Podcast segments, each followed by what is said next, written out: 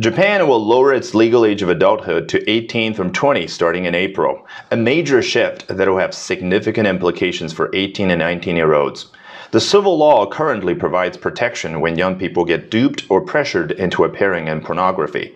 But this protection would no longer be available starting on April the 1st, when people aged 18 or 19 become legal adults, requiring no parental consent when they ink those contracts.